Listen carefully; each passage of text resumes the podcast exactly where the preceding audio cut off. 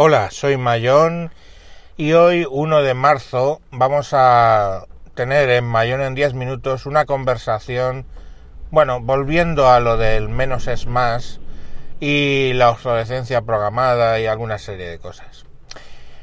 Eh, hace muchos, muchos, muchos, muchos años, eh, con un equipo que tenía un procesador de 4,7 MHz, 4,7 megahercios. Ahora puedes encontrar seguramente un equipo con 4,7 gigahercios de ciclo de CPU. O sea, estamos hablando de un ordenador 100 veces menos potente, ¿no? De mega a giga, vale. Lo que sea. El caso es que son 10 veces, o sea, son 100 veces o son 1000 veces, yo que sé. Pero evidentemente es muchísimo menos potente. Yo tenía procesador de texto, yo tenía hoja de cálculo, yo tenía muchas de las aplicaciones que hoy uso. Y funcionaban. Y hacíamos textos, y hacíamos hojas de cálculo, y llevábamos nuestras contabilidades con eso. Hoy, pues con esos equipos de 4,7 GHz, pues también hacemos un poco lo mismo que cuál fue el punto primero por el cual la gente se tuvo que comprar otro equipo cuando empezaron los entornos gráficos. Vale, eso aporta. Entonces, el hecho de la salida del entorno gráfico motivó que la gente volviera a comprarse equipos porque los antiguos no podían con ese con esa pesada carga que eran los sistemas operativos en modo gráfico. Posteriormente fueron otra serie de cosas las que fueron saliendo que hacían la necesidad de tener un ordenador más potente. El vídeo, el streaming de vídeo, todo ese tipo de cosas y fueron saliendo cosas, edición de vídeo, todo ese tipo de cosas relativas al vídeo hicieron que tuviéramos que tener ordenadores más potentes que movieran el vídeo sin que hicieran unos dropazos que nos recordara a la época del vídeo VHS. ¿Os acordáis que había un botoncito? No, porque sois pequeños. Todos sois jóvenes, seguramente más que yo. Pero había un botoncito que tú le girabas y se llamaba el tracking y era para que no salieran en, el, en la película de VHS unas rayas blancas horrorosas. Entonces, claro, a mí me hace mucha gracia cuando me hablan del 4K, digo, joder, el 4K. En fin, a lo que vamos. Que cada vez van sacando alguna cuestión que hace que tú tengas que comprarte un ordenador nuevo. Llevábamos tiempo con los PC muy atascados. De hecho, se empezó a hablar de la era post-PC, que el, PC moriría y todo ese tipo de cosas. Y estábamos muy atascados con el PC. Y de repente una cosa que parece ser un error de las CPUs que estaba descubierto hacía 6 o 7 años, aparece en la primera portada eh, y de pronto, pues todo el mundo va a tener la necesidad de cambiarse de PC porque tienen eh, el virus Meltdown o son, o son susceptibles de que les entre eh, los agujeros de seguridad que están abiertos y que se supone que algún día alguien desarrollará un virus o algo a través de ellos, el del Spectre y el Meltdown. Y eso supone cambiar de CPU porque, claro, cogen y básicamente nos sacan unos parches que destruyen el ordenador a nivel de rendimiento.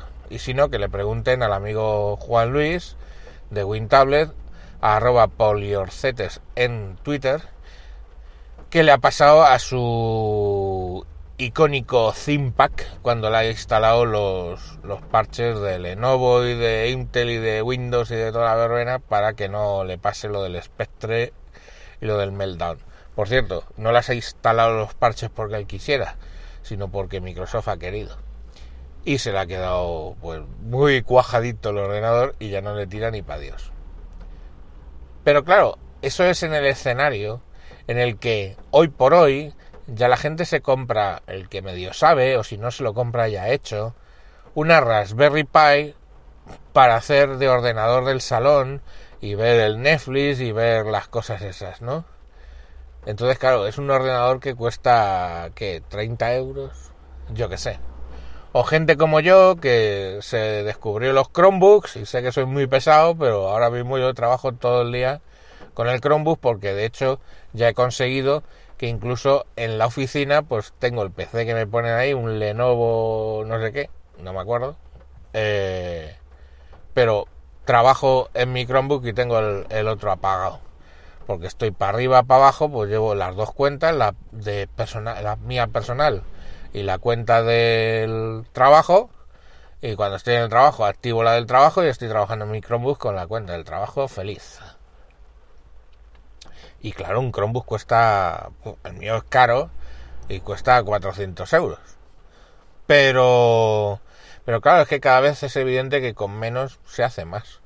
Y antes teníamos un teléfono móvil, una tablet y un PC y un portátil y ahora ya pues con un Chromebook de mierda de 400 euros, el gama a tope, pues puedes hacer lo mismo. ¿Por qué? Porque han pasado muchos años, mm, de hecho 22 años desde que utilizaba ese equipo de 4,7 MHz y ahora con mi Chromebook puedo hacer usar una hoja de cálculo, puedo usar un procesador de textos y puedo hacer cositas más además en un entorno gráfico y puedo editar vídeo más o menos.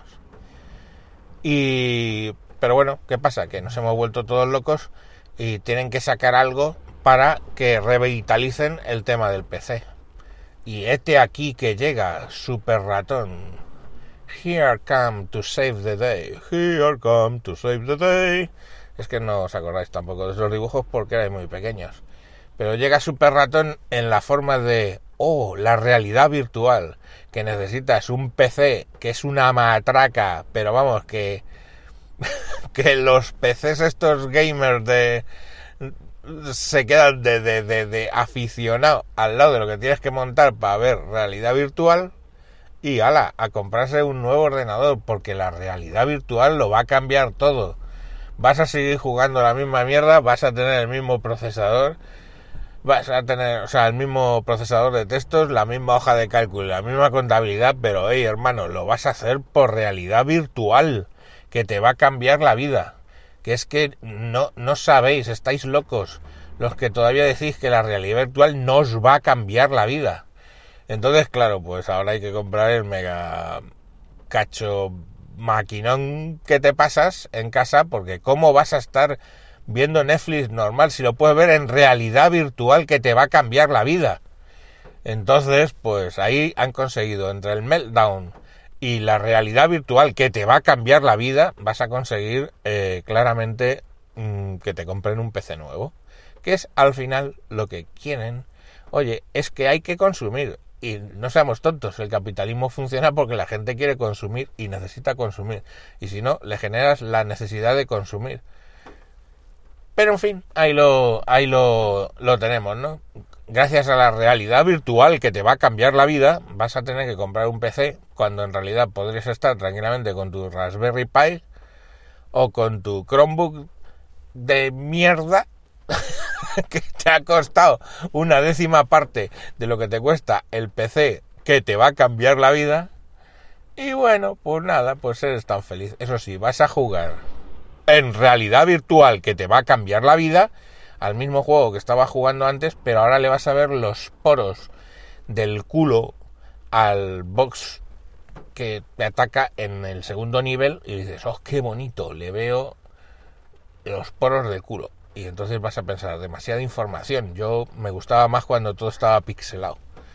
Y volverás al Minecraft, que lo puedes utilizar en una Raspberry Pi o en el Chromebook o donde tú quieras pero como no tienen realidad virtual que te va a cambiar la vida, pues eh, no vas a poderlo usar en esos equipos y necesitas un PC de 3.000 pavos, incluidas las gafas.